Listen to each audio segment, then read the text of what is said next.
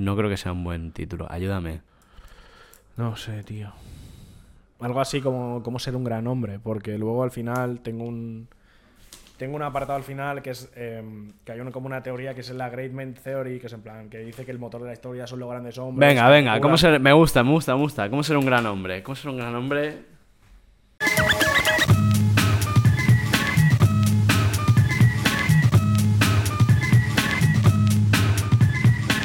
Bienvenidos a Como, el podcast de Antiayuda. Como cada semana tengo a mi derecha a Carlos Navarro Buenas tardes. y a su izquierda estoy yo, Carlos Rubio. Hoy venimos a hablar de cómo ser un gran hombre. ¿Cómo ser un tío? ¿Cómo ser un tío? En el mes de Jesucristo venimos a hablar de grandes hombres. Porque si en estos últimos capítulos hemos hablado de cómo ser un gran hombre en términos de volumen, Ah, claro, cómo ser verdad. gordo, Es verdad, verdad. y hemos hablado de cómo ser eh, un gran marín especial, especial. Especial y espacial también. Espacial. Es el momento de hablar de cómo ser un gran hombre. Y os diréis, y diréis, ¿por qué? Bueno, ha habido algunas efemérides mortales que nos han llevado a. Se ha muerto pensar. gente. Se ha muerto gente y hemos dicho, nuestro programa tiene que hablar de esta gente. Vamos, eh, entre otros, pero principalmente vamos a dedicar el programa a Henry Kissinger. No, a ver, vamos a hablar de Henry Kissinger. Vamos a No hablar de dedicar el programa, no dedicar el programa, que esto no es la Bueno. radio. Joder, esto es la radio. Le dedico Carolina a Henry Kissinger, allá donde esté, ¿no? No. Henry le... Taburete. Taburete. Taburete. Eh, Eh, a ver, no, mira, un inciso sobre taburete, que esto llevo días pensando, necesito lanzarlo al público. Por favor, responded en los comentarios de Spotify o de YouTube a ver a mi pregunta. Eh, aunque yo luego os pregunte otra cosa, ¿eh? que luego me olvido. Vosotros respondéis. La canción Sirenas habla de irse de putas co- con, transexuales, ¿no? No tengo ni puta Con- idea de qué con- canción es. Es la, la más famosa de Taburete. A casa de Dron, no sé qué. Habla de irse de putas. Pero sirenas, perdona, perdona. Pero yo, lo poco que sé, se refiere. No, no tengo. Es que, es que no tengo datos. No tengo datos ni a lo más básico, que es que no sé qué canción es. Joder, pues la buscas luego en YouTube. Nuestro público la conoce, porque aunque vayan de progres, son todos unos pijos de mierda. Así que, eh, por favor, Bueno, pues- por favor, Si, sacadme de dudas. si conocéis esta canción de Taburete y tenéis algo que decir al respecto, pues. Por- no, porque eh, mis colegas estaban diciendo hace un par de días en WhatsApp que a partir de los 30 años está bien, es como está normalizado ya. eh. Transgénero, bien. Ah, hostia. ¿Sabes? Que, que eso es como de niño, lo de decir, "Uh, traveno, no sé qué y tal, pero porque luego ya es normal. Es normal, es normal. Es como es normal. Ahora mismo, ahora mismo no puedo enfrentarme a esto. no puedo enfrentarme a esto, la verdad. Tú venías a hablar en un programa muy serio, ¿no? De Henry Kissinger y he tenido que sacar esta duda. Es que no, no, es que no puedo enfrentarme. Claro, la putada es que si nos sale un programa muy serio y muy bueno, lo primero que va a encontrar el público nuevo va a ser esta pregunta. Esta pregunta. Yo- Eh, vayamos. Vayamos a Henry Kissinger. No puedo más, de verdad. O sea, no podremos ser nunca un podcast serio como el hilo, tío. Ya, O carne tío. cruda, yo qué sé. Nada, solo, Nada, solo nada. podemos hacer la broma de mierda esa de crudas tardes. No sé qué, Sí, ja, ja, ja, ja, venga, ¿sabes? dilo, nega. Solo podemos hacer eso. Eh, sí, vamos a hablar de Henry, de Henry Kissinger, porque de verdad que. Henry Kissinger, mira, eh, hablando de frivolites, Sí. el, eh, preparando este programa, leí que Henry Kissinger, cuando iba a una fiesta, porque le gustaba mucho ir a fiestas Normal. y engancharse a pibones. Por algún motivo. Bueno, Oye, yo qué sé. ¿Sabes? el tío siempre eh, pensaba que la vida eran dos días y han Teniendo en, cuenta, más, teniendo en cuenta la sangre que tenía en las manos, yo entiendo que quisiera, eh, por si acaso, ¿sabes? En plan de, a lo mejor me matan mañana, A pero ver. esto me lo llevo yo ya. A ver. Los hombres violentos son sexys en cierta manera. A lo mejor era al revés, se le Eh, enganchaban bueno, a él, porque decía que era la, er- la erótica del poder. la erótica del poder él se- Pues, es normal. eh, Yo me engancharía a Henry Kissinger si lo viera. Hombre, ahora es complicado, hay que cavar y es un follón. Eh, pues eh, se ve que Henry Kissinger cuando iba a una fiesta de estas de socialites Claro. y se encontraba a alguien que no lo conocía, como que se ve que su frase, su pregunta introductoria era ¿Usted también cree que soy un asesino? ¿Perdona? ¿Perdona? Esto lo leí yo, por- lo leí yo en una entrevista. En algún. En, no, en una entrevista, no, en un artículo. De Chad que, Kissinger. de, estos, de estos que han hecho ahora, de. Como para Mm. blanquear un poco, ¿sabes? Porque, claro. A ver, Ya es un personaje con, con bastantes grises. Grises. Sí. Tonos de rojo. grises. Claro, claro, todo de rojo. Y ya está, con esta, con esta pequeña, con esta pequeña anécdota. Pero está guapísimo esto, tío. Eh, bueno, deja claro la clase de persona que era. Una Usted horrible. Una horrible, la verdad.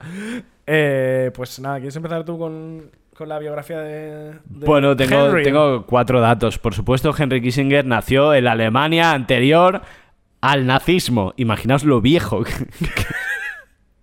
Es como el... es como el delimitador de viejo, ¿no? Sí. Es pre-nazi. Es pre-nazi, es Wow. pre-nazi. Y esto ya en los, en los años que, que corren es mega viejo. O sea, el tío tenía nueve años cuando, cuando Hitler alcanzó el poder en Alemania. O sea, es del 1924. Casi cumple 100 años. Es una puta barbaridad. ¿No os llegó a cumplir? No, Hostia. Es una barbaridad. O sí, yo qué sé, más o menos pierdo las cuentas. Yo creo que sí. Sí, pues tiene un millón de años. Ti- Tiene, Tiene un millón de años. Tiene un millón de años. Tiene un millón Vale. de años. Este, este dato, mira. no Más viejo que la playa, Más cabrón. viejo que la playa. ¿Vale? Entonces, por supuesto, Henry Kissinger forma parte de aquella comunidad enorme que había en Alemania de judíos. Sí. Antes del nazismo, ¿vale? Judíos de clase media que vivían en ciudades normales de la Alemania de la posguerra de la Primera Guerra Mundial. Sí. Hasta ahí De todo ahí, normal. de ahí el apellido Kissinger. Hasta ahí todo normal. Ah, de hasta ahí todo normal. Kissinger que debe ser algo así en alemán como fabricante de besos o algo así, ¿no? Estaría muy guapo, la verdad. Estaría bastante Nunca jugó, nunca jugó mientras ligaba con Mataharis, bastante más jóvenes que él, no- nunca jugó a hacer juegos de palabras. Eh, no, creo que no. Bueno, no lo sé, nunca se sabrá. No, porque un geostratega no emplea su apellido para hacer... Claro, claro. No liga con juegos de palabras. Geostratega no liga. No li- Solo provoca genocidios. ya está. Bueno, eh, su padre era el típico profesor de escuela. Todos estos tíos empiezan como que su padre era maestro de escuela. Claro, porque les enseñaron el valor de la educación. Sí, hay algo chulo. Es rollo, es verdad que siempre tener un padre maestro ya hace que, que salgas que sabiendo algo. Esto es, una, esto es un, un- un tema en el, que, en el que yo he estado reflexionando Sí. a raíz de escucharlo en algún lugar, Sí. no sé dónde. en un lugar que no voy a citar tampoco. En un lugar en el que me van a citar, creo que, eh, creo que Annie Ernaux en algún libro suyo habla del tema. Sí. es eh, la educación como conquista o la educación como, em, como herencia. Mm. Es en plan, hay gente, como Henry Kissinger, Sí. que al ser su padre profesor, Maestro. ser su padre maestro, Mm. eh, la educación se le dio como una herencia, como un legado familiar. Vale. Y hay gente que no tiene esa suerte en su, en su ámbito familiar y eh, sus avances eh, académicos, digamos, son una conquista tras otra. Vale. Y es una, una reflexado en la que he estado dando Pero vueltas. tampoco has reflexionado nada, has descrito la... Pues es que toda la movida, bueno, pero pienso en esto a Sí. menudo. Vale, yo lo tengo muy claro, importa. Yo, es una herencia que tengo yo, yo la he recibido. ejemplo. Eh, yo no. es claro. Sí, sí, sí, sí. Ya está. Ya está. No, ya está. eso- Bueno, solo Henry, es eso. Henry cosas. Kissinger, heredero de una importante eh, fortuna de saber, ¿vale? Esto es lo que quería saber. Efectivamente. Y de la comunidad judía de la ciudad de Furth, que está en. Baviera. Era bávaro. Era bávaro, Así es. lleno de furcias. Joder. Yo no me corto. Oye, No, no, se, ya, ya, se ya. acaba el año. No. Hay que aprovechar Eh, para ser sí. todo lo cabrón que puedas, Sí. ¿no? Hasta el año que viene. Claro, un programa que habla de literalmente un cabrón.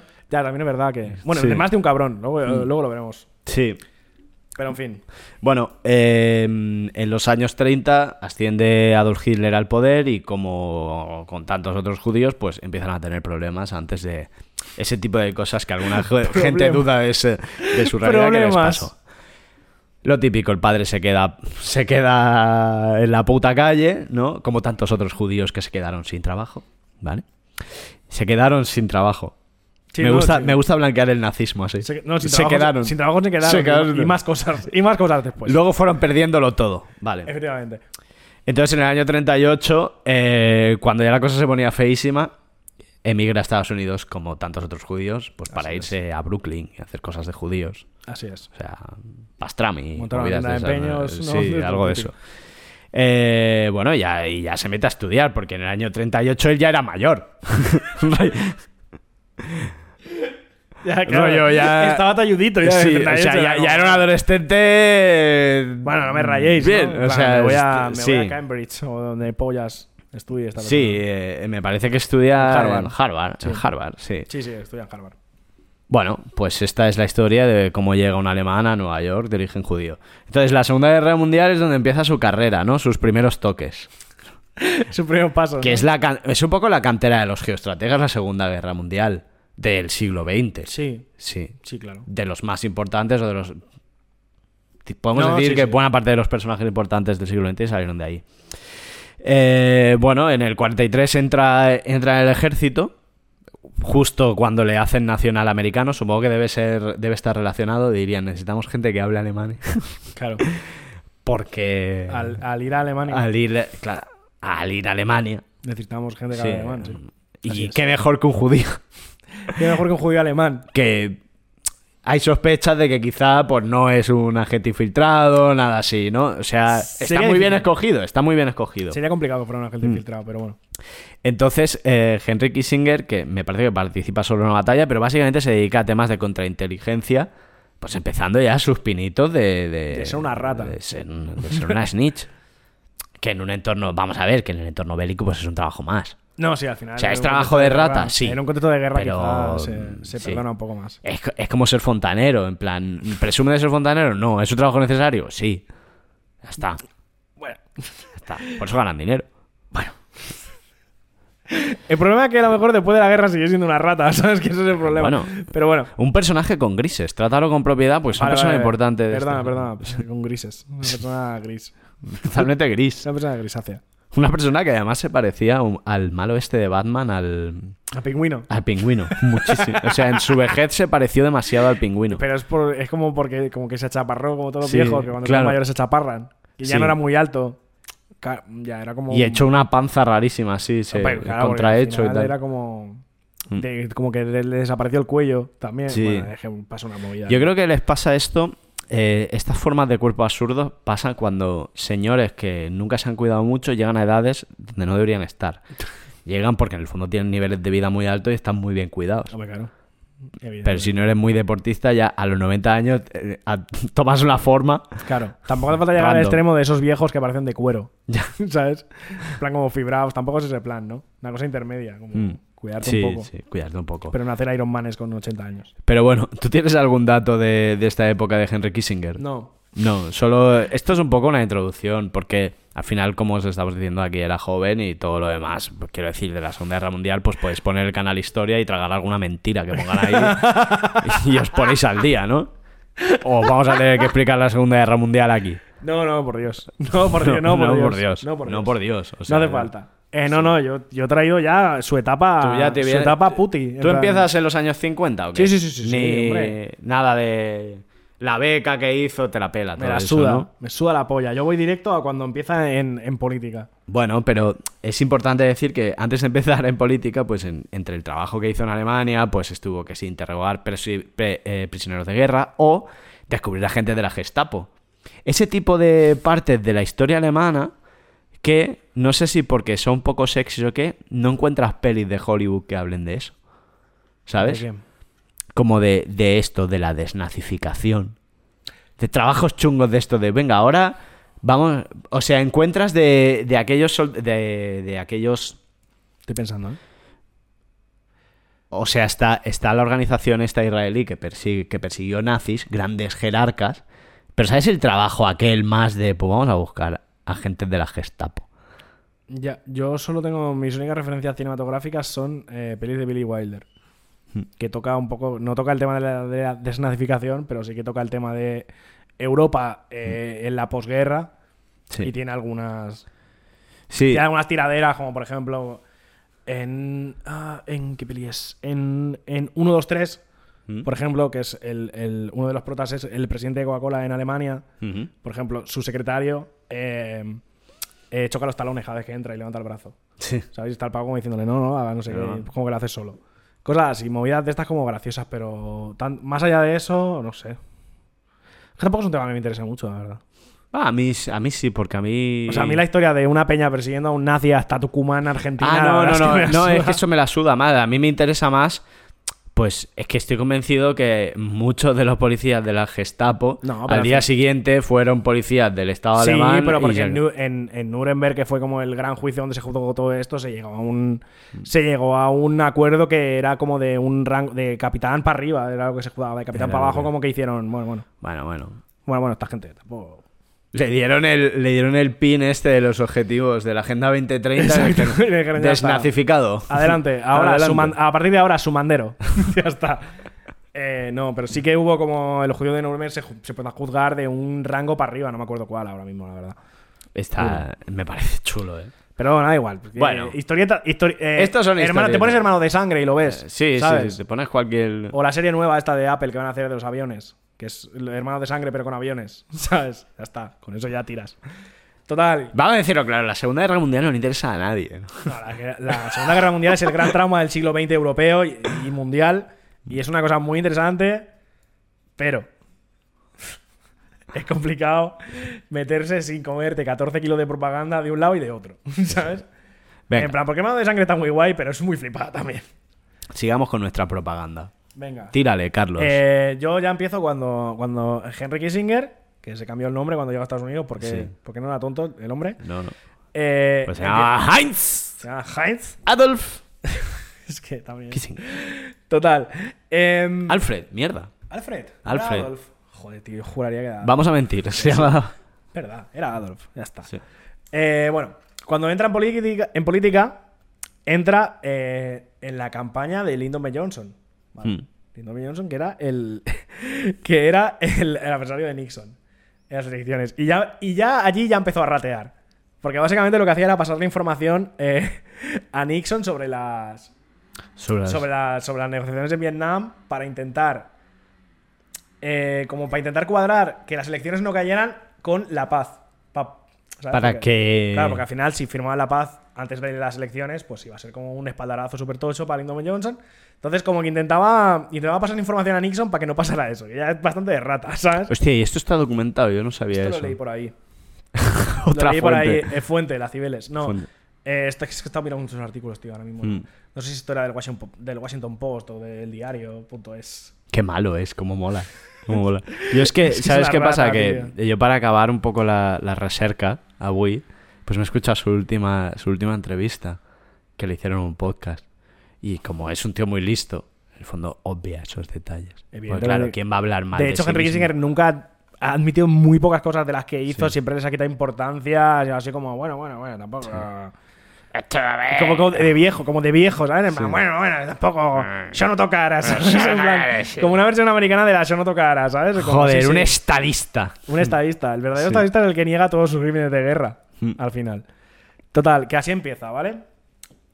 Cuando. Luego, evidentemente, se pasa, se pasa a trabajar para Nixon, evidentemente. Claro. Como eh, consejero de seguridad nacional y tal. Eh, el gran hito dentro de la política americana de Henry Kissinger es eh, propiciar el acercamiento entre Estados Unidos y China en un momento de, en un Sí. momento de una guerra fría bastante tocha y tal. ¿Vale? Ese es el gran éxito, ¿vale? De Henry Kissinger. También, eh, en general, ayudó a rebajar la tensión entre Estados Unidos y la Unión Soviética, no solo con China. ¿Vale? Tuvo su papel en la guerra de Vietnam, eh, medió en la guerra del Yom Kippur entre Israel y Egipto, etcétera. Todas estas cosas son las que le ganaron el. eh, Fama, ¿no? Claro, la fama de el gran negociador del mundo. Sí. Además tiene este punto curioso que en todos estos años, hasta llegar a los puestos políticos, él se dedicó a ser académico. Y entre uno de sus trabajos al que dedicó mucho tiempo fue el del análisis de la conferencia de Viena Sí. y de la, de la paz después de las guerras napoleónicas. Sí, también. Entonces sí, él, él venía con la cabeza como muy configurada en plan, he estudiado mucho la paz. En Sí. plan, he estudiado mucho el orden de las naciones. Otro venía de su- flipado, Otro, venía de, flipado. otro de sus grandes temas cuando era joven, luego, luego como que renegó un poco. Pero uno de sus grandes temas cuando era joven era también que a lo mejor un bombazo atómico controlado iba bien. Está guay, pero eso habla mucho de sus tiempos. Esa teoría de tiene que ser pequeño, pero tiene que Claro, ser era aquí. como. habla- Básicamente lo que decía era que era, Sí. era, eh, beneficioso para el mundo en general y para la, Hmm.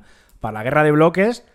eh, un, un cierto tipo de ataque nuclear peque- a pequeña escala en un territorio aislado. Como que podía ir bien, como para relajar un poco. ¿sabes? Hmm. Sí, sí, sí. Es en plan, que es un poco la, la movida de Henry Kissinger al final, que es en plan, un estallido violento en algún lado que no le importe mucho a nadie, va bien a veces. ¿Qué pasa? Que a la gente que vive allí, pues a lo mejor sí que le importa, claro. A mí me cae bien Henry Kissinger porque ve las cosas en plan macro. Sí, o sea, está, está tan loco como aquí esta persona que se sienta a la izquierda. Efectivamente, lo ve todo en, En el plan, macro. sí. Eh, La gente que ve las cosas en plan macro somos peligrosas. O sea, exacto. ¿Por yo, yo cono- pero yo conozco que soy peligroso. Ya, ya. No vacilo. Bueno, Henry. Kissinger también lo sabía, pero le daba igual. Pero ya se dedicó a ligar, como ¿Sabes era feo. Lo ¿Sabes qué pasa? Que Henry Kissinger está respaldado por el gobierno de Estados Unidos y tú no. Ya. Entonces a él le daba igual. Tú eres consciente porque tienes que ser consciente para no entrar en la cárcel. ¿Sabes? Pero Henry Kissinger, no. No, pero ¿cómo voy a entrar yo a la cárcel por crímenes macro? ¿Cómo voy a entrar yo a la cárcel si soy rico? Los intelectuales. los intelectuales nunca entran a la cárcel, solo, eh, yo qué sé, eh, proponen cosas, ¿Sabes? son poetas, Una, son bom- una bomber un tonto. entró en la cárcel. Pero no era un intelectual, era un chalao. Hizo un manifiesto. Ah, vale, vale. Oh, ¿Cuántos manifiestos hacen ahora? ahora ninguno, porque Pues ya ya se ha perdido eso. Pues ya está. Ahora la gente no hace manifiesto, ahora la gente se queja. Hace un post. Hace un post. Hace un post de Instagram. Total. Que el tío, el tío era, ya era shady. Había empezado su carrera bastante shady. Mm. Y además le había pillado el gusto como a ir a, interce- a interce- a- eh, perdón, a interceder en sitios donde nadie lo había llamado. Hmm. En plan, hay una guerra entre Israel y Egipto, ya estoy aquí. Llegaba de repente y lo miraban en plan, ¿quién es, esta- quién es este hombre? ¿Qué hace aquí? Pero bueno, y llegaba pero- y en plan, "Ch, chavales, chavales, chavales. Nos sentamos los tres y hablamos. Shuttle, shuttle de diplomacy, tío. El tío ahí, avión arriba, avión abajo, hablando con Sadat, hablando con el otro en Siria, hablando... Sí, sí, sí, así se va, así se va. Venga a hablar, hablar, hablar. Sí, sí, básicamente. Pep Guardiola, en básicamente cierta estuvo, manera. Estuvo implicado más o menos en la mayoría de conflictos de los 70, por no decir prácticamente en todos. Pero... Si no hubiera sido Henry Kissinger, hubiera sido otro. Esto es lo que me pregunto. ¿Es Henry Kissinger o es el papel de Estados Unidos como potencia de Occidente? Buena pregunta. Mm, no lo sé. ¿O También solo Henry claro, Kissinger que escogió, es- escogió el mejor entre sus pares? Es que también es la época en el. eh, También es la época en la que Estados Unidos estaba. Pues en plena Guerra Fría, evidentemente. Mm. Estaba bastante, bastante enchichada en evitar cualquier rastro de socialismo en el mundo. De la forma que fuera. Yo creo que Henry Kissinger llevó eso al máximo ponente, digamos. Sí, O sea, que si no hubiera sido Henry. Kissinger, se hubiera hecho seguramente, pero quizá no habría tenido tanto éxito porque habría gente. Porque a lo mejor habría tocado a alguien con moral, por ejemplo. O menos inteligente. O menos inteligente. Exacto. Pero se hubiera hecho, yo que sé, de otra manera, a lo mejor yo entiendo. Sí, no con lo sé. flores, porque- ¿no? Claro, con flores. Le mandan un ramo de flores, Sí. por favor, no os hagáis rojo. ¿Por qué queréis abandonar el capitalismo si está guapo? No, pero bueno, yo entiendo también que es un momento en que en que Estados Unidos se planta, o sea, se planta como potencia hegemónica, bueno, no tanto pues está la Unión Soviética como potencia discutida en el mundo y lo que se busca es un apaciguamiento de posiciones que no reviente el mundo, ¿no? Y entonces desde esa soberbia que tiene pues aún un mundo donde todos estos discursos del colonialismo y tal solo estaban en el tercer mundo, Ya. ¿no? Pues te plantas en el gran momento de ser el policía de la tierra. Sí, básicamente fue un Y ahí poco- viene la intervención en todos aquellos. Pero el problema no es eh, ser intervención. Bueno, sí, el problema es ser intervencionista. Pero el problema es, aparte de ser intervencionista, hacerlo, hacerlo a. hacerlo a los somardas, ¿sabes? En plan, por detrás. Y, Bueno, y generando, manera, y generando manera, unos ¿no? niveles de violencia increíbles también. Eso sí. Que está feo. Es un momento está feo. en todo el mundo. Por ejemplo, eh, Kissinger y Nixon, Pili y Mili, Pili- aunque luego, luego se, llamaron, se llevaban mal, por lo visto. Sí. Eh, estas dos personas planearon bombardeos encubiertos a Camboya y Laos porque decían que allí había, había bitcoins y dijeron, me la suda, Hmm. bombardeo. Bombardeo- Dos países que, había- que se habían mantenido neutrales, Casi aliados casi aliados. Sí que es cierto que había rutas de, de abastecimiento. rutas de abastecimiento de armas que pasaban por Laos y Camboya, pero no puedes bombardear un país porque vayan camiones. Que es lo que hace Israel un poco. Claro, lo, estás, lo estás diciendo ya, ya. espectacular. Es o que sea, acabo de caer a, ahora, A veces tío. hay que decir las cosas en voz alta. es que acabo de caer ahora. Y lo sigue haciendo Estados Unidos ahora. Hola, Mossad. Eh, total, que en estos bombardeos encubiertos a Laos y Camboya tiraron como dos, como dos millones de toneladas de bombas, eh, haciendo que un país que era eh, conocido por su, por su gran industria de agricultura, Sí. bueno, industria de agricultura no, su gran agricultura, mm, no pudiera hacerlo nunca más porque todavía siguen encontrando bombas, ¿sabes? De hecho, hay la mayoría de ONGs que se dedican a desactivar artillería trabajan en Laos y en Camboya por algo. ¿Vale? Y eh, lo mejor de todo, lo más cachondo del tema es que esto, esto al final se descubrió, salió a la luz y el cerdo de Kissinger lo que hizo fue pincharle el teléfono a todos los periodistas que le dio la gana y controlarlo personalmente a ver quién se había chivado. En plan, como. Encima, ¿me sacáis, las ¿me sacáis los colores? Pues os vais a cagar. Una persona horrible. Una persona gris, gris, discutible. Una persona gris, Una la persona verdad. Como, la, como, los, como los casquillos de las bombas que tiró en Camboya, ¿no? Gris. Sí. Cuéntanos sobre China. ¿Sobre China? Sobre China se dedicó al deterrence.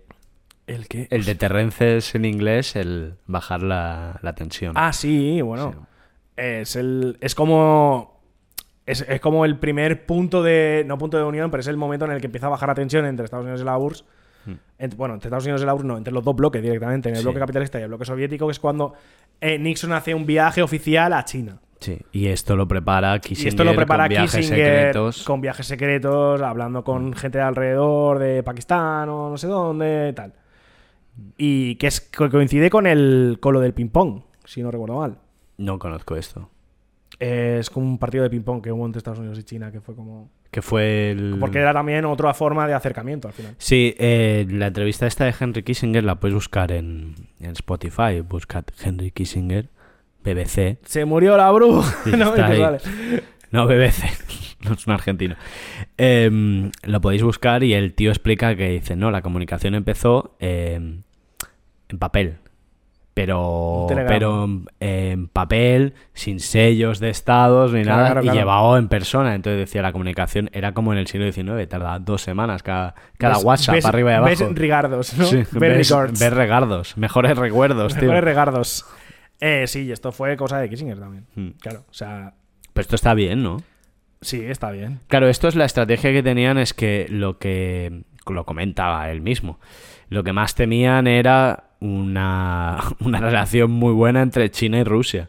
Claro. Entonces, entre esos dos megapoderes, interesaba que hubiera. eh, Claro, claro, un pivote, sí, por eso, pivote. y eso es lo que hizo. Y eso es lo que hizo. Pero hizo más cosas también. Hombre, que es que tuvo tiempo.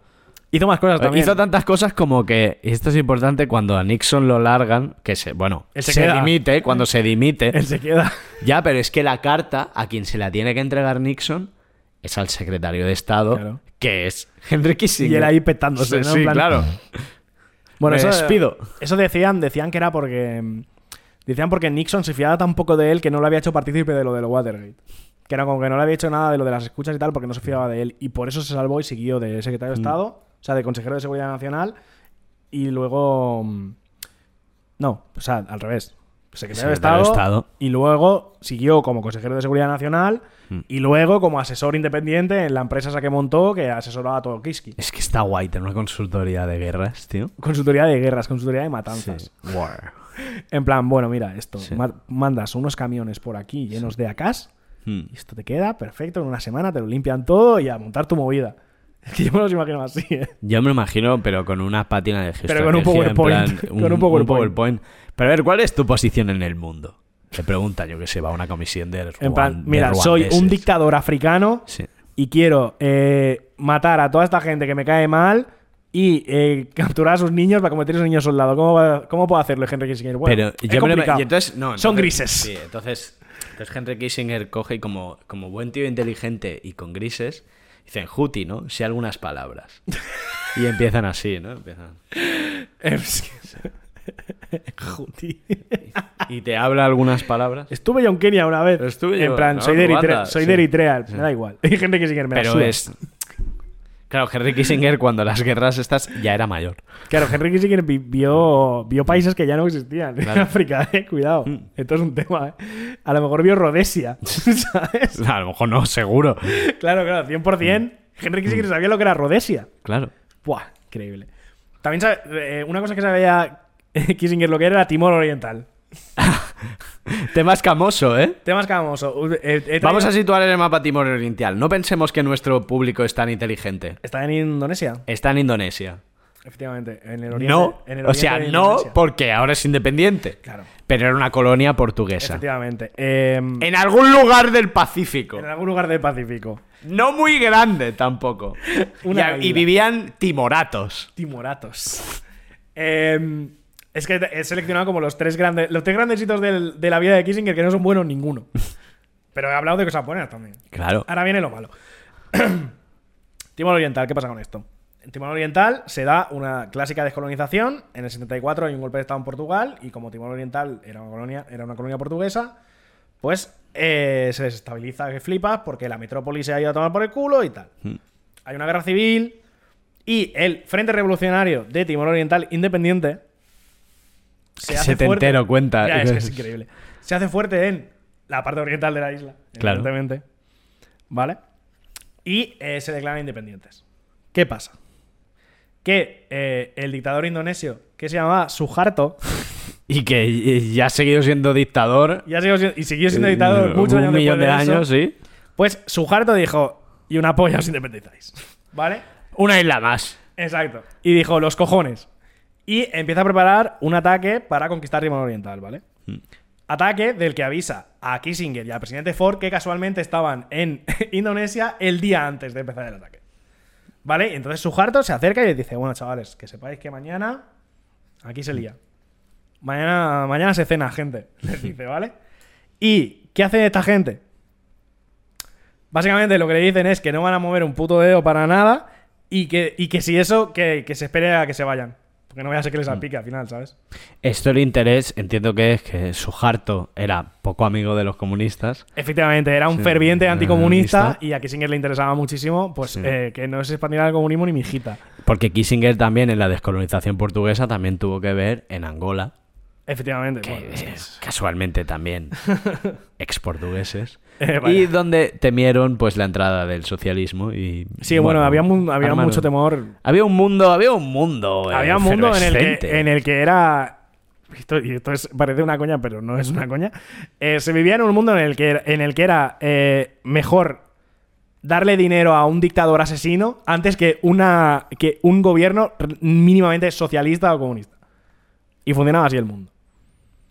O sea, ya está. Era así de fácil. Era así de fácil, ¿vale? Luego, después de esto, de que. De que Suharto. De la conversación de Suharto y Kissinger dijera, sí, sí, ok, perfecto. A tu rollo. No. Deja tú. Cuando nos vayamos, todo lo que tú quieras. lo que tú quieras. Eh, Kissinger lo negó. Dijo que en la conversación que había tenido con Suharto no se había hablado de Timor Oriental, cosa que hay era- muchas islas en Indonesia cosa y que, era que se- mentira. Porque luego con. lo- es una cosa buena que tienen los Estados Unidos es que los papeles se desclasifican rápido, tío. claro Cosa que en España Sí. no pasa. Y claro, estas cosas acaban saliendo. Entonces, Mm. acabó saliendo en una documentación del FBI o de la CIA o de lo que sea, que sí se habló de Timor Oriental en esa reunión, ya quedó de mentiroso Kissinger, pero luego al final, perdón, hizo la clásica de Kissinger que es como quitarle importancia, ¿vale? Y dijo que al final, eh, en respecto a Timor Oriental, dijo que tampoco le había parecido un acontecimiento muy significativo. A lo mejor se lo pareció a las 100.000 personas muertas en, Sí. eh, esta, en esta invasión de Timor Oriental. que ¿vale? parecen pocas Que parecen pero pocas, pero no Timor son- Oriental es una isla muy Claro. pequeña Eh, pues a lo mejor a esas 100.000 personas sí les pareció un, un acontecimiento significativo. A todos los desplazados que los, los echaron de sus casas para meterlos en campos como en zonas de realojamiento donde no tenían comida y tal, a lo mejor también le parecía relativamente significativo. Y la gente en general que sufrió la, la represión de su cuarto los, los siguientes 20 años, pues a lo mejor también tenía algo que decir al respecto y le parecía bastante significativo, la verdad. conclusión un enorme gris estamos hablando Un de enorme gris. estamos hablando de un enorme gris ¿Sabes que era gris también? Los 318 millones de dólares en armas que le mandó a su harto. También grisísimos. es un tema es de, es de pura grisor Es pura grisor, la verdad. es pura grisor Esta es una. ¿Vale? Vamos a la siguiente. Pakistán. ¿Vale? Otra clásica. Pakistán 1 y Pakistán 2 Pakistán 1 y Pakistán 2. porque estamos hablando Eh, otra historia clásica de descolonización. Eh, los británicos se largan de la zona y dicen, bueno, pues hacemos un, hacemos un chiringo artificial aquí llamado Pakistán, que son dos, dos países separados por la India que está en medio y bueno. Y gestionéis vosotros como veáis. Sí, vamos a, vamos a hacerlo claro. Separados por el estrecho de la India, ¿no? Separados Pensarían los estrecho de la India, claro. Una pequeña línea de tierra de no más Claro, de, evidentemente, de 15.000 kilómetros. Evidentemente, que, que te separe la India, que es un, sub- un subcontinente. Sí. Nada, nos separan el Himalaya. Claro, ¿qué es eso, vale? Entonces crea como dos regiones que son el mismo país, con un país gigante en medio. Sí. En fin. Bueno, no es- Y eh, una no guerra es- religiosa. Exacto, quizás quizá no fue el mejor movimiento de los británicos, ¿vale? Por lo que sea. Total, eh, efectivamente, la parte occidental de Pakistán eh, era de mayoría punjabi, ¿vale? Que tenían ciertos prejuicios sobre, sobre los bengalíes de la parte del sur. Hasta aquí, bueno, peleas de vecinos, no pasa nada. Peleas de vecinos. Vale. ¿qué pasa? Que cuando los bengalíes ganaron las elecciones, no les moló. A la- no le moló. A la parte occidental de Pakistán no le hizo especialmente gracia. Mm. Y dijeron, ¿qué hacemos? Matarlos. básicamente. Entonces, eh, básicamente empezaron una campaña represiva eh, increíblemente violenta eh, que generó 10 millones de desplazados a la India. eh, cientos de, de miles de muertos echados ahí a los arrozales o a donde pillaran, ¿vale? Etc, etc, etc, ¿vale? El papel de Kissinger y Estados Unidos en esto, ¿vale? Eh, Kissinger y Estados Unidos sabían perfectamente lo que estaba pasando porque tenían eh, diplomáticos americanos que llevaban meses avisando de, las masacres que se están cometiendo. Y eh, con esta información decidieron apoyar a los generales que estaban realizando las matanzas. ¿Cómo? Eh, eh, mandando, eh, mandando armas. Sí, y poniendo, y poniendo un trocito de su flota Y poniendo un trocito de su flota y unos bombarderos que mandaron también. Y, y- y tal. Porque Pakistán había sido. había ayudado al acercamiento entre China y Estados Unidos. Sí. Y eran como unos de sus aliados en la Guerra Fría, en una zona muy caliente, además tensionada, que era la India, que estaba cerca de toda esa movida comunista y tal. Y que estaba la pesada esta de Indira Gandhi que, que les parecía una pesada. Suficiente para acabar con... Era Indira Gandhi la Irene Montero del siglo XX. Ya le gustaría Irene Montero. No. Me gusta cuando alcanzamos estas cotas de populismo. Ya, ya, ya. es que Estas- ha- ha esto me feísimo. encanta, esto, está- esto me encanta. Ha estado feísimo. Pues otra masacre en la que participó Henry Kissinger por omisión o acción. Por las dos, de hecho. Por Bueno, dos. por un tema de, de checks and balances, Claro, ¿sabes? el- por un el- tema de checks and balances. Claro, él chequeó y dijo, Sí, dijo. "Pues estos pakistaníes muertos, la verdad es que me dan igual. ¿sabes? y ya está, y les mandó tremendo, tremendo cargamento de armas y, Sí. y nada, se hizo un polvo. Y ya está. Y eh, tengo la última, que es la más sangrante, que es Chile. ¿Vale? Que esta es, la, esta es la que le duele a toda la izquierda mundial desde, Sí. desde 1970 y pico. ¿Vale? Porque a la izquierda mundial en realidad se la sudan también muchísimo los pakistaníes. Sí, la verdad es que la, verdad es que todo lo que. O sea, el cono sur hay cierta herman- hermandad Mm. con Pakistán, la verdad es que. Una persona, una persona, un podemita, un sumandero, Sí, un le sum- preguntas por Pakistán y te dice. Buenas samosas. ¿Sabes? Sí. Y ya está. Total, Chile. ¿Vale? Chile en 1970, Salvador Allende se convierte en el presidente de Chile. Y evidentemente, ¿cómo se iba a tolerar que, que un socialista se convirtiera en un ejemplo para el resto del mundo? Por favor. Por favor. ¿En qué mundo, en qué mundo se pensaba que vivía esta persona? ¿Vale? Eh, Nixon y Kissinger se implican bastante en derrocar el gobierno de Allende, ya sea eh, en plan cortándole em, como comiéndole la olla a las empresas eh, americanas que había en Chile para que se fueran, propiciando golpes de estado también sobre ticios apoyándolos. Kissinger en la última entrevista lo que dice es que ellos no tuvieron nada que ver. Esto es muy chulo, esto es muy chulo. espera, Dice- espera, espera, No, espera, dice, dice, déjame, déjame, ellos no tuvieron nada que ver que ellos en las elecciones en las que sale Allende sí que apoyan a la derecha y que luego cuando pasa todo que sí que apoyan a Pinochet pero que no tuvieron nada que ver. Pero no tiene nada que ver. No tiene nada que de ver. hecho, es que la- el, el argumento, o sea, la- lo, que lo que defendió Kissinger toda su vida es que, eh, como gobierno de Estados Unidos, ellos simplemente apoyaron a los partidos contrarios a Allende porque. em, es legítimo, es no, legítimo. no, no tanto como que era legítimo, sino como que era la forma que ellos habían encontrado de preservar las instituciones y la democracia. ¿Vale? Una cosa que, por supuesto, hizo Augusto Pinochet cuando dio un golpe de Estado en el 73. Que eh, eh, inició un golpe de Estado, una dictadura en el que mató a 3.000 y pico personas, que evidentemente fue respaldada por Estados Unidos en un intento de, de conservar la democracia y las instituciones clarísimamente, por favor. claro Por supuesto. checks and balances otra vez Checks and balance, ¿vale? De hecho, ya para acabar, para acabar Kissinger. eh, La todas, todas estas movidas, toda esta forma de actuar de Kissinger de si mueren 10.000 personas y está un poco lejos, me da un poco igual, ¿sabes? Eh, Anthony Lewis, que es un periodista estadounidense, le puso nombre que es la doctrina Kissinger. ¿Vale? Que la doctrina Kissinger se puede resumir en Estados Unidos tiene derecho a conspirar contra cualquier gobierno constitucional de cualquier otro país si existía un miedo a que se alejara de la órbita americana.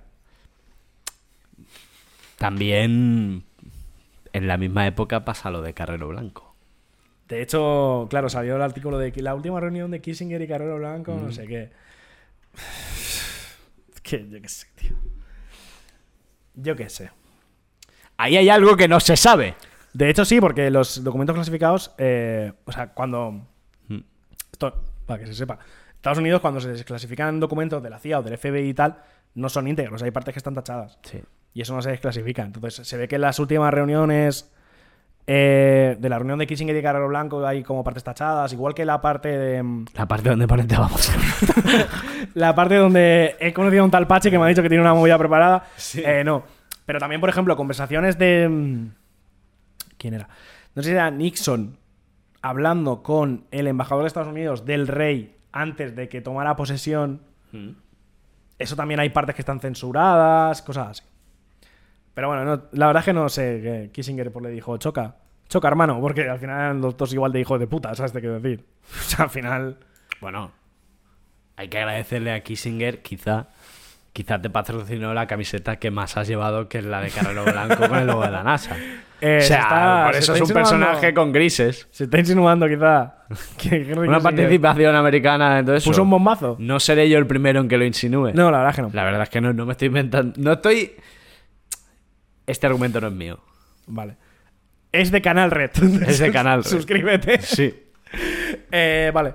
Y yo creo que ya. Yo es que estoy cansado de hablar. Ya has funado a Kissinger. Ya fue una sobre- Kissinger. Era Sí. eh, una persona muy importante en el siglo XX, porque eso es cierto, y consiguió Sí. grandes cosas a nivel geopolítica, pero también era un hijo de puta. Que eh, las consecuencias le sudaban tres cojones y se, re- y se regía básicamente por el fin justificar los medios cuando los medios son personas muertas. Pero, Carlos, es que. Tú no podrías ser secretario de Estado de No, los no, Estados no, no Unidos. podría. O sea, para eso hay que tener Ya. ni siquiera una talla, porque el tío era chaparro, pero una manera de ser. No, no, sí, sí, claro. Yo, por lo que sea, no quiero, no me gusta No. matar a la gente. Ya Por lo que está. sea. No vale, pa- no De- vale usted para el De puesto. manera directa o indirecta, no, no sé. Geoestratégicamente el país está hecho un ñap. ¿Qué haces? Pues contratas un Henry Kissinger, tío. Ya, bueno. Por eso no soy político. Ya, ya, ya, ya. Está claro, está claro. ¿Quieres, Eres incapaz de apretar el gatillo. nuclear. Eh, no, solo para matar un facha. eh, no, y ya está. ¿Quieres, ¿Quieres añadir algo más? No, porque es que, bueno, sí, los últimos años se dedicó a escribir. Es que solo los últimos años él pensaría que se iba a jubilar, se ¿Sabes? jubilaba ya le quedaban unos, unos años, le quedaban 40. ¿Sabes una cosa en la que se enchichó Henry Kissinger en los últimos años? Hablar de inteligencias artificiales. Y Sí, decir que era un peligro. sí, sí, sí, sí. En su última entrevista habla, habla y dice que Qué bueno que esto habría que lo pone a nivel de la guerra nuclear y, Sí. y lo pone que se deben llevar a... ¿Sabes cómo los acuerdos estos de no prof- proliferación? Pues Sí. acuerdos de no proliferación de guerra altamente tecnológica y cosas así. Bueno. A ver, no es mal punto. La verdad. No se ha visto a los americanos hacer puto caso de eso, o sea, ta- El tampoco. otro día, el día le- esto, eh, ¿tú has escuchado La Cena de los Idiotes? No, Que es el podcast este de Aymar Bretos que junta a cuatro personas y cada uno tiene un dilema. Hostia, pues no, no. Pues está bastante, está bastante gracioso. Eh, pues hay uno que habla de, de OpenAI ¿Mm? y del dueño que básicamente montó una empresa para em, defender al mundo de la inteligencia artificial que él mismo estaba creando. Que es una cosa que me parece súper graciosa. No, porque, porque es la- la, típica jugada de ingeniero. Ya, pero el argumento es que, que no son los únicos trabajando en ello. Ya, ya, pero es en plan, si algo va a destruir el mundo, que sea lo que he hecho yo. Pero esos son los americanos cuando se piensan, tenemos que hacerlo nosotros porque si no vendrán otros, un Sí, sí, un poder sí. malísimo y lo hará. no como nosotros, que somos la bondad pura, como Claro. acaba de demostrar toda esta, to- todos estos 25 Sí. minutos hablando de Henry Kissinger, que era una persona Mm. excepcional. Eh, vale, ¿qué es, qué es que, que te traiga la otra persona que he elegido? Porque esto, o sea, mi punto, Sí. mi punto es gente que ha muerto este año. Sí. Grandes hombres. Grandes hombres que han muerto este año. Sí. ¿Vale? Mi siguiente, mi siguiente gran hombre es Silvio Berlusconi. Silvio Berlusconi tiene mucha importancia en la política europea Sí. del siglo XX, mal que nos pese. Sí, sí, Porque sí. nos pesa, porque nos pesa. Y en Sí. normalizar los viajes a Turquía para ponerse pelo también. Él abrió el camino. tío. Él abrió el camino. Em, eh, Berlusconi murió el 12 de junio de 2023. ¿Vale? Esta persona Día negro. un, un día aciago para la historia de Italia y del mundo. Eh, esta persona fue cuatro veces, cuatro veces primer ministro, fundador y presidente de Mediaset y de Forza Italia, que era su partido político, propietario del Milan, el equipo de fútbol, del 86 al 2017, y también condenado a cuatro años por fraude fiscal y a siete por prostitución de menores. Y cantante. Y, canta- y cantante cuando era joven, tocaba Sí. el contrabajo. Eso es. Increíble. Eh, joder, Berlusconi marcó una nueva era de hacer política en las democracias liberales, liberales occidentales. ¿Vale? Eh, es un antecedente de Trump clarísimo en cuanto respecto al populismo loco, chabacano. Lo y tal. inventó, lo inventó, lo inventó. La política se ha inventado siempre en Italia. Pero yo te diré algo. Antes que Berlusconi estaba Jesús Gil. No. Berlusconi, No. de- Berlusconi es de antes. Jesús Kill. Jesús Kill. Kill- Jesús Killer. Jesús No, Gil Jesús- es de antes. No, Sí. no. Sí. No, bueno, lo que tú digas. Eh, total, en un momento, o sea, Berlusconi apareció además en el momento justo, que esto lo retomaré luego para una cosa que iba a decir. Mm. eh, llegó en un momento en el que la democracia italiana se iba a tomar por el culo, ¿vale? Porque es, eh, hay un caso de. Bueno, al final, el- en los 70 en Italia hay un, cor- hay un caso de corrupción muy tocho que pringa a todos los partidos que hay en, en- en- no- en el gobierno y en- básicamente casi prácticamente en la política. Sí. Y Berlusconi aparece en un momento, igual que el, MSI, que es el, partido, el movimiento social italiano, que era como, la, como los herederos de los fascismos y tal. Aparecen como unos, nuevos políticos y unos nuevos partidos alejados de toda la corruptela que había ido antes, y entonces por eso es una forma de ganar fuerza que tienen, ¿vale? Entonces, en este momento truculento de la democracia italiana, llega Berlusconi como eh, la persona que va a salvar la movida, como un outsider de la política, un empresario, un máquina. Todo esto nos suena, sí. ¿Vale? Entonces, he traído un pequeño fragmento de un capítulo de un libro que se llama Patriotas Indignados, que ya he hablado de él alguna vez. El capítulo se llama El laboratorio italiano, la gran síntesis europea. ¿Vale? Que Qué reza gran lo libro, siguiente. Qué gran libro. Está bastante guapo el libro, la verdad. Mm. Eh, y habla un poco de la forma de Berlusconi y tal. y dice lo siguiente: dos puntos. De esta forma chabacana y conscientemente anti-intelectual, Berlusconi mostraba, sin embargo, su capacidad para representar a parte de la sociedad italiana, dando voz y cuerpo al ciudadano medio que aspiraba a convertirse en un hombre de éxito como el Cavaliere. Al mismo tiempo, Berlusconi se presentaba como el empresario capaz, capaz como, perdón, como el empresario capaz que podía hacer funcionar el país. Él mismo se definió, no por casualidad, como el administrador delegado de la empresa Italia. ¿Cuán flipado hay que ser para llamarse administrador delegado de la empresa Italia? CEO en Italia. CEO en Italia. O sea, ¿por qué no existía LinkedIn? Que si no. Pero bueno. Esto es un poco de contexto, un poco de lore de Berlusconi. ¿Vale? Pero yo quiero hablar de su muerte. Que es a lo que hemos venido. Eso es lo que hemos venido. Hablar de su muerte, ¿vale? Em, Berlusconi es una persona que tuvo varias polémicas a lo largo de su vida, no solo por delitos, no solo por delitos sexuales cometidos, sino en general, cada vez que abría la boca era un cirio, en fin. Pero es que después de muerto también. que es una cosa que me flipa. Después de muerto la sigue liando, ¿vale? Entonces, Berlusconi se muere y hay, hay un patrimonio que repartir. Hmm. ¿Vale? Entonces, hay que repartir un patrimonio de 6.800 millones de euros entre cinco hijos, un hermano y dos exmujeres. ¿Vale? Entonces la cosa está- se, se complica el tema. Luego, además, de repente se ve que ha aparecido un testamento en Panamá o no sé dónde. Yo qué sé, Movida de ricos, a mí eso no me va a pasar. Ya, esto te lo he dicho. Esto Claro. es como cuando se cuando intentaron matar al, al este de la tele, ¿cómo se llamaba? Que intentó matar a una mujer, una mujer que tenía ucraniana, Mainat. al Mainat. Que, que, que cuando eres un puto amo mueres así. No hay, no hay arropado por tu familia. Oh, papá se ha muerto. No sé qué. Eso es de pringao. Sí, Eso es de pringao. Si de no hay pelea- tío. O sea, si no hay una pelea horrible. Total. em, al final la pasta se reparte fácil.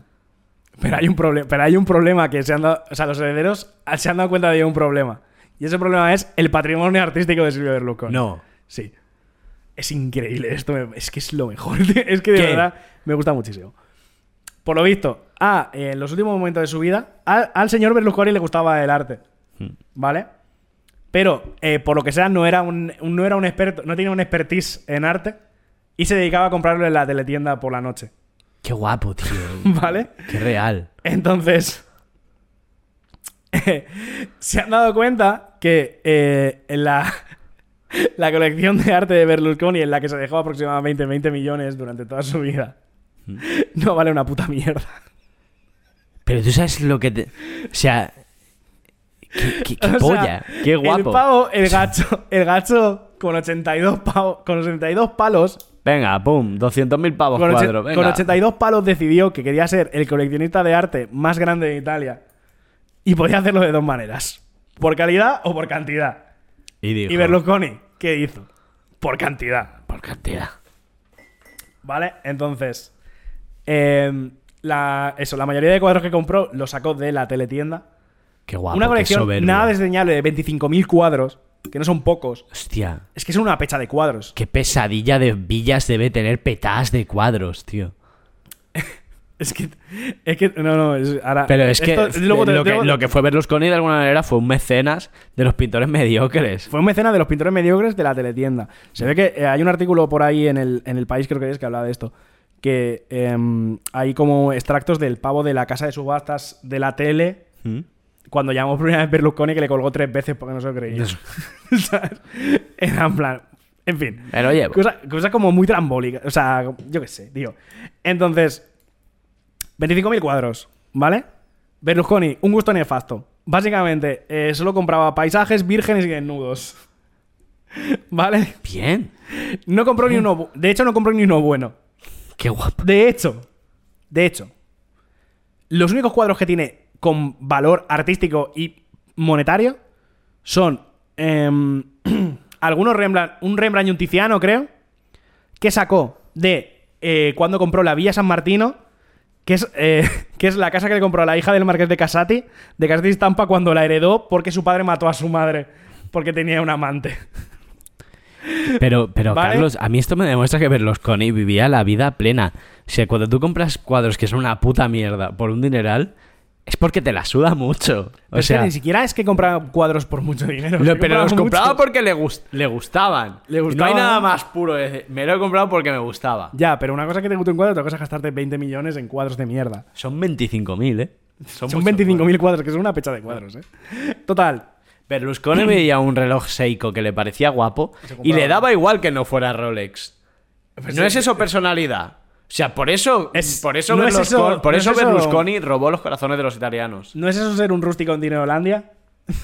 ¿Y qué tiene de malo? Nosotros no somos un programa clasista, No. por lo tanto, qué mejor manera que ser un asqueroso millonario que serlo como Silvio Berlusconi. Eh, bueno, uf, uf, tengo mis reservas.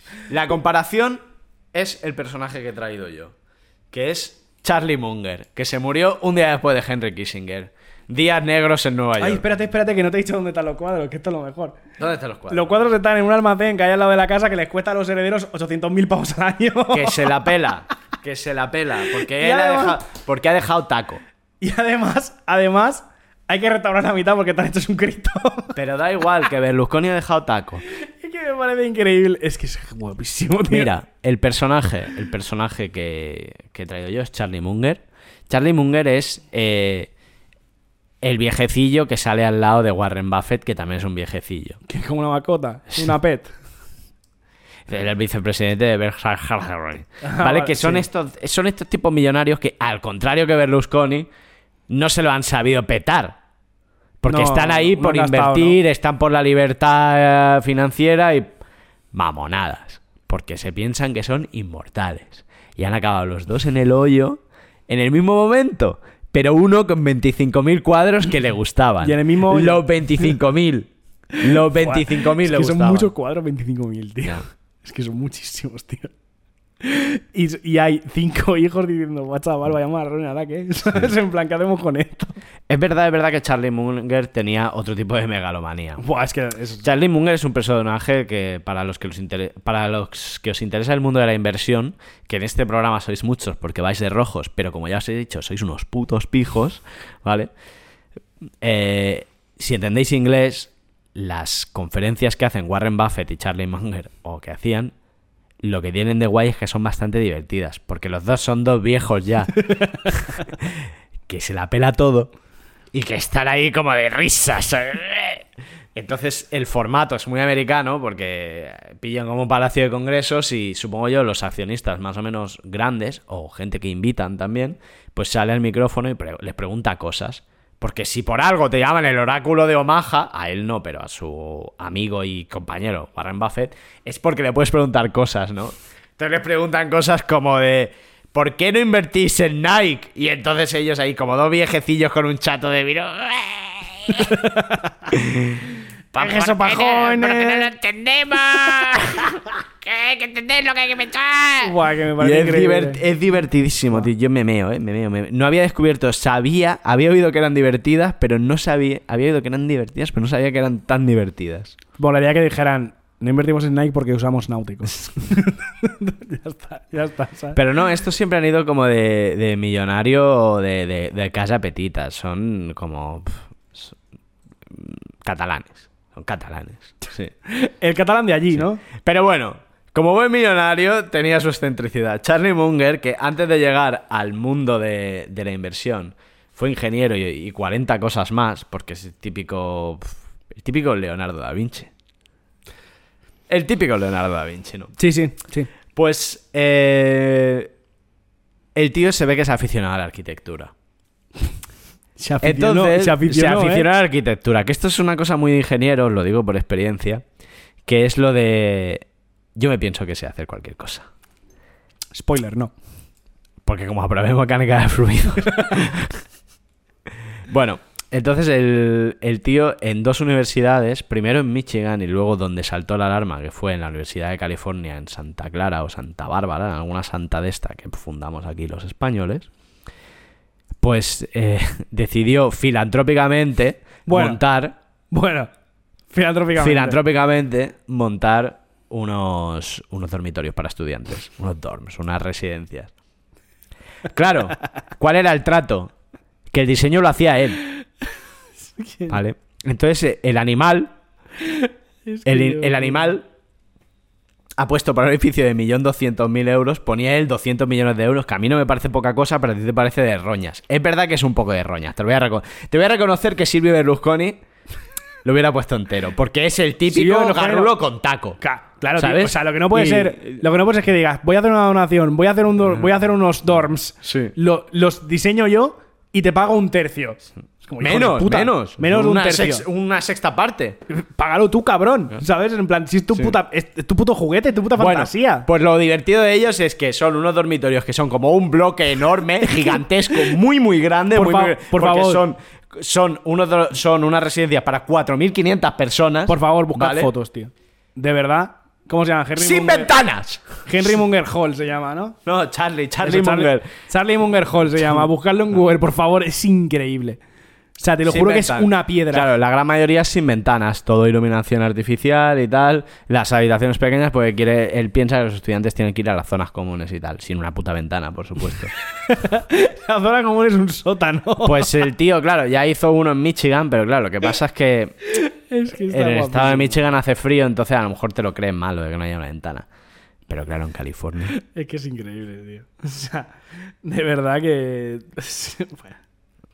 No tengo palabras, no tengo palabras para pensar. Pero yo, mierda. analizando el personaje, que es un personaje que quiero conocer más, del que os recomiendo que busquéis, Ya no puedes yo, estar yo pienso que, eh, que fue su último chiste. Que era un coñas. O sea, cuando tú eres un millonario, un multimillonario, puedes hacer coñas de millones de euros, ¿no? No, Rollo, ejemplo Elon Musk cuando, cuando tiró el. cuando subió con un cohete el, el Tesla Roadster. Coñas de Cosa que para nada te deja como un imbécil. Absolutamente. Para nada. Pero todo el mundo lo sabe. Esa es la diferencia. No eres un imbécil en tu calle o en tu barrio, sino te Ah. lleva a que todo el mundo diga, Ah, vale, claro. que diga, menudos son normal. Tío, por ahí va un tonto. Por ¿no? ahí. Por ahí va un tonto a las ¡Pero qué tonto! Exacto. Por ahí va un tontazo. Eh, pues es que, es que te lo juro que. O sea, yo me imagino este jambo yendo al decano diciéndole con unos. con sus paper noises, ¿sabes? En plan, mira, te comento.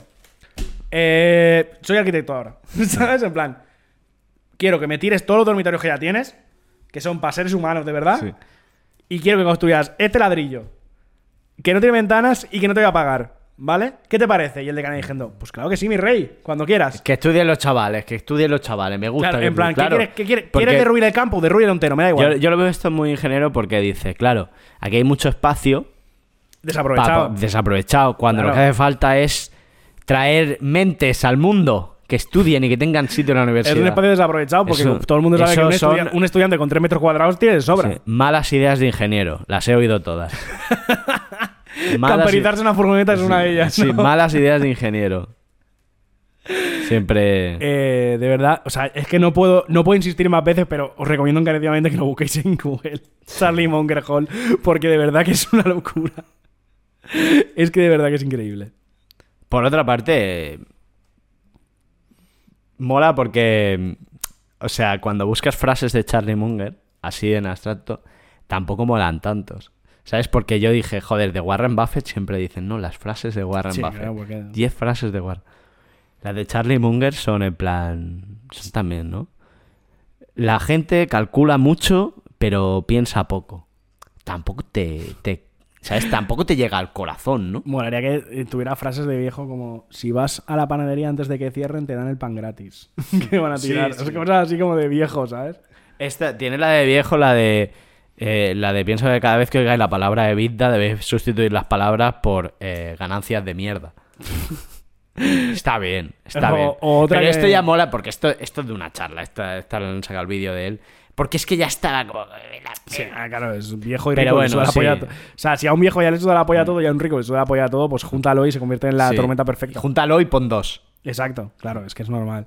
Una frase también de, de esta persona podría ser: eh, Si te sacas la tarjeta más 65 del Carrefour, te hacen descuento. ¿Sabes? Cosas así. Y ya está, y así llamamos a su fortuna que se ha llevado a la tumba, la rata. Claro. Bueno, no, pues se la ha dejado en el. se la ha dejado en el hall ese. Les habrá puesto, por ejemplo, unos, unos LEDs, por lo menos. Vete a saber si es que. es Unas luminarias. No habrá dado. Es que es el típico tío que, te, que no deja propina ahí. En, que en Estados Unidos está mal visto, ¿eh? Por supuesto, que no deja propina. ah, Por supuestísimo que no deja propina. Qué guapo. Bueno, pues este es mi, mi gran hombre. Yo creo que han sido tres grandes hombres que han muerto este año. No hemos hablado de mujeres porque. Porque porque somos, era somos un- hombres heterosexuales y pues, esto es un podcast. y Esto no es un podcast. O sea, sí, no sé. ¿Qué queréis que hablemos? ¿De Concha Velasco? Concha Velasco no, no, Bueno, no. Concha Velasco no da pa' coña. Itziar Castro. Itziar Castro da pa' coña, pero claro, me vais a censurar. Entonces. entonces. eh, Yo tengo, yo tengo uno no rico. Si No quieres- rico. Si quieres. Venga. Así, para hacerlo rápido. Que es eh, Gary Rossington, que era el, el guitarrista de, de Liner Skyner. Que además, que además este, este año se cumple el 50 aniversario del Second Helping, que es el segundo disco que sacaron. Mm. Gary Rossington se murió este año, ¿vale? Gary Rossington era el guitarrista de Skinner, era el, literalmente el último que quedaba vivo, ¿Mm? ¿vale? Uno de los supervivientes del accidente de avión que tuvieron. Tú sabes esto, ¿no? No, no, es que no sé ni quién es el grupo. Lynyrd Skinner es un grupo de rock sureño súper famoso. Vale, tío. tú tira Es pa'lante. como el grupo de rock sureño. Tira para adelante. Es que no hay otro. Vale, vale. Total, eh, pues esta gente cuando sacaron un disco que se llamaba Street Sur- Survivors, que salían como, en la portada salían como una ciudad en llamas, tres días después del disco tuvieron un accidente de avión y murieron la mitad. Bueno, Y eh, Gary Rossington fue uno de los que sobrevivió. ¿Vale? Em, y en el, en el accidente murió el cantante, que era eh, Ronnie Van Zant y un montón de peña, ¿vale? Entonces, ahora que se ha muerto Rossington, ¿vale? Que como ya he dicho era el último, ¿Mm? hay un problema aquí. Se está dando con, Le con Lynyrd Skinner, se está dando la paradoja de Teseo. ¿Vale? ¿Y qué es la paradoja de Teseo? Os preguntaréis. Os preguntaréis. Básicamente la paradoja de Teseo es una, es una paradoja de la filosofía, de la filosofía occidental eh, que habla del barco en el que Teseo vuelve, vuelve de Creta, ¿vale? El barco lo guardan, pero las partes que se van, se van deteriorando por el paso del tiempo las van cambiando. Entonces llega un punto en el que todas las partes se han cambiado en algún momento. Entonces, ¿ese barco sigue siendo el mismo barco? Sí se han cambiado todas las piezas. Y esto está pasando ahora con Liner Skinner, ¿vale? Porque si ya no queda ninguno, ningún miembro original de Liner Skinner, ¿sigue siendo Liner Skinner o, o es un grupo tributo a Liner Skinner? Pero con gente relativamente familiar, porque me parece que el hermano de Ronnie Van Zant es el cantante de ahora. Esa es mi cuestión. Claro, son los grupos musicales empresas, son SAs. Claro, es que el tema es ese. O sea, cuando, cuando tiene el accidente de avión, el hermano de Ronnie Van Sant, que era el cantante de Special 38, que era otro grupo de rock sureño, pasa a ser cantante. Y lleva 20 o 30 años siendo cantante, porque fue hace mucho tiempo, fue en el 70 y pico el accidente de avión. Mm. Pero ya no era el original, entonces ya, ya era un recambio. ¿Vale? Toda esa gente está fuera ya. Entonces, ahora, si no contamos a esa persona, a ese cantante nuevo, porque ya era un relevo, y ahora que se ha muerto, ahora que se ha muerto el guitarra, ¿sigue siendo la de Skyner o es otro grupo? Es otro grupo. Yo aquí. Un no. poco sí, ¿no? Yo estoy completamente en plan. ¿Qué, qué sois un grupo? ¿Porque tenéis los derechos del título? Claro, es que es, Es un poco que- eso. Y de hecho hicieron un pacto. No sé, esto no me he enterado muy bien porque se ve que hicieron un pacto de sangre los que sobrevivieron diciendo que no iban a saber el nombre nunca más y una polla como un cuello que están de gira con ZZ Top ahora. Joder. Otros, otros Otro. dinosaurios. Que ya, Madre queda, que ya quedan pocos también. Es que. La Boomer Wafe, tío. La Boomer Es un público cojonudo. Efectivamente. Y ya está. Y esa era mi tercera persona. Y ahora el disclaimer final. Venga. ¿Vale? ¿Te pare- ¿Me dejas hacer un disclaimer final y ya cerramos esto? Sí, sí, sí, quedar- Se va a quedar largo de más. Todo tuyo, todo tuyo. Vale. Me voy a poner, me voy a poner historiográfico ahora. Venga. ¿Vale? Cuando eh, empieza la, discipl- la disciplina histórica en el siglo XIX, que estaban pañales, Hmm. eh, la mayoría de producción se centraba sobre todo en em, analizar la gesta de los grandes hombres y la creación de los estados, porque era un momento en el que los estados modernos necesitaban reafirmarse y usaban la historia para esa movida, ¿vale? Vale. Eh, concretamente la historia, la historia de los grandes hombres, las grandes personalidades, Napoleón, el eh, zar aleatorio número X, todo este rollo, ¿vale? O sea, Hollywood. un poco. ¿Te imaginas? Un poco, sí. No, pero el estudio, del, el estudio de, la, de los grandes hombres de la historia, Sí. ¿vale? Eh, generó una, como una, no una corriente, pero sí una teoría que era la Great Men Theory, ¿vale? La teoría del gran hombre, Vale. ¿vale? ¿Qué esto quiere decir? Que la historia, o sea, el motor de la historia, si nos ponemos marxistas, Sí. es, son los grandes hombres que son personas influyentes que por diversos motivos eh, tuvieron un impacto decisivo en el devenir histórico y fueron los que movieron un poco el tema. Vale. ¿Vale? Eh, el, el máximo exponente de esta movida, que es eh, Thomas Carlyle, eh, venía a decir más o menos que a través de estudiar las vidas mega significativas de estas personas podías, podías ver un poco la naturaleza del ser humano y demás. Ujú. Vale. Siglo XIX estamos hablando, ¿eh? Eh, con, con el avance de la disciplina histórica en el siglo XX, ya con la inclusión de las ciencias sociales y otros puntos de vista en la investigación y tal, eh, esto empieza a tambalear, ¿vale? Y se empieza a clasificar, o sea, se empieza a calificar la teoría del Great Men Theory esta como una cosa eh, primitiva, infantil y no científica, Vale. ¿vale? Pero la, la crítica más importante es que deja, al lado, deja de lado el contexto histórico de los personajes. ¿Vale? O sea, ¿entiendes lo que te quiero decir, no? Te estoy siguiendo. Quiero, quiero llegar al final. Vale. Hmm. Entonces, eh, al final, uno de los máximos detractores de esta movida era Spencer, era Herbert Spencer. Al final, Spencer, por ejemplo, decía que el origen de estos hombres eh, depende de una serie larga de influencias complejas que son las que modelan y, que- y generan estos hombres. No, son- no aparecen como islas en mitad de un flujo histórico, digamos, y se convierten en seres excepcionales. Vale. Son fruto de un contexto histórico y de ciertas... em, Hmm. De ciertas características del momento y tal, ¿vale? Entonces, a lo que voy yo con esta movida. Eh, pese a que eh, en este capítulo hemos hablado de gente como súper influyente en el siglo XX, joder, Henry Kissinger es una persona mega influyente, Berlusconi También. es una persona súper influyente en la, política, de hoy en día la ha inventado, Eh, ¿eh? Gary Rossington es influyente en el rock and roll, Claro. en ser un grupo sureño increíble, ¿vale? Em, la, la disciplina histórica y los, los relatos que se generan usándola, como en este caso, este podcast que estamos haciendo, Mm. no van de, no van de eh, analizar figuras concretas. ¿Vale? Y es un error centrarse en analizar figuras concretas aisladas de su contexto. ¿Vale? Porque cuando tú te fijas en una persona concreta y en, y en sus, sus hazañas, pierdes de vista todo lo demás. Mm. ¿Vale? Y entonces eh, se pasa, pasa lo que yo siempre me quejo en este, en este podcast, que es que se pierde el contexto histórico y el contexto de la gente. Y que son los que configuran un poco la movida. Por o sea ejemplo, que Julio César no te parece tan importante. no. no, pero al final, por ejemplo, un ejemplo que estaba yo pensando el otro día cuando estaba haciendo esto. Si Henry Kissinger no hubiera salido de una si no hubiera salido de una Alemania nazi Sí. en una situación muy jodida, hubiera sido igual de igual de pragmático en sus políticas. Por ejemplo. Si todo el o sea, si el contexto de la Segunda Guerra Mundial y del nazismo No, bueno, pero, pero no lo hubiera afectado a él personalmente, hubiera sido así de así de cínico asqueroso. Pero lo que tú quieres decir, o lo que quieren decir estos, estos historiadores, es que como los personajes históricos importantes vienen marcados por una historia previa, no podemos hablar solo de ellos como, como entes que aparecen y configuran el Sí. mundo. Es eso. Pero yo creo que eso no invalida. que No, no, sean no, import- nadie está diciendo que- nadie está diciendo que no hicieran cosas importantes. No, claro, o sea, evidentemente. sí, yo sí que pienso que la acción de poca gente, de hecho, Henry Kissinger, lo hemos estado hablando aquí, la, la acción de muy poca gente puede tener un impacto enorme en las Sí, vidas sí, de nadie, muchas. nadie está diciendo que no. Pero los procesos históricos son procesos muy complejos, con muchas aristas, y justificarlo todo a Henry Kissinger era una persona excepcional, O un demonio. o un demonio, o lo que sea, o una, un, un personaje influyente que lo era y que generó X cosas, no es del todo cierto porque al final Henry Kissinger está eh, atravesado por un contexto histórico que es el suyo personal, el de la época y el de, el de las relaciones de Estados Unidos dentro de un mapa internacional. Mm. Porque, por ejemplo, si Estados Unidos no, tuviera, no hubiera tenido esa política intervencionista, Henry Kissinger no hubiera hecho nada. No, está claro. Y si, y me si no, y si no hubiera empezado el proceso de descolonización de Portugal en el 74 o, do- o en A los eso- 70 pues a y me hubiera sido en el 85, hubiera sido distinto. Pues a eso me refiero. Ya, Pues eso.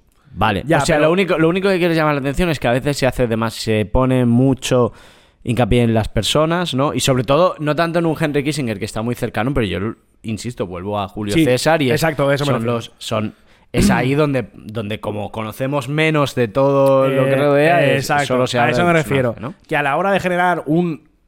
O sea, un, un relato histórico, por, por- por llamarlo de alguna manera, Mm. centrarte en un personaje central y desarrollar desde ahí es dejarte muchas cosas. Básicamente todo lo demás. Vale, Ya está. Vale, bueno, sí. Era un poco sí. disclaimer porque al final hemos Es hablado como de, como de gente muy concreta, muy específica y al final es como Sí. todo es más complejo, los procesos son más largos y están atravesados por muchas cosas y no puedes quedarte solo con la personalidad importante y el foco porque muchas veces se Mm. hace historia desde el foco de esa persona porque interesa hacer el foco de esa persona porque tapa todo lo demás. Por ejemplo, decir que Kissinger es una estratega de puta madre es cierto, pero también deja de lado todas las putadas que hizo alrededor del mundo. A eso me refiero. Un poco, ese, Mm. es- ese es el, el tema. Bueno, pues como yo venía diciendo en este programa, es un personaje gris. Personaje esto- gris, gris oscuro de hijo de puta. Uf, ya está. Y bueno, y si os ha gustado esto, eh, ya sabéis, dejar un poquillo de limosna en el Patreon, dejad vuestros comentarios, que los leemos todos, contestamos los que vamos viendo, Sí. votad lo que sea que ponga de encuesta en Spotify, que a veces lo pongo poco porque sí. Y nada, hasta la semana próxima. Darle a like, ¿no? Todo eso. Y a ver, a ver, eh, ¿cuántos ha disuelto la izquierda la próxima vez que grabemos, tío? En España. Ya no puede más, pero si ya la, no, si la, no. izquier- la izquierda es discreta ya, ¿no? La izquierda discreta. Sí. Eh, pues nada, hasta aquí. Eh, muchas gracias a todos. Hasta la semana que viene. Eh, el- el- lo mismo, lo mismo, dándonos Venga, dinero, no sé qué. Adiós. Agur. Ongi etorri. Ongi etorri. Ongi etorri. ¿Quieres patas uno? Ongi etorri. Ongi etorri. Uy.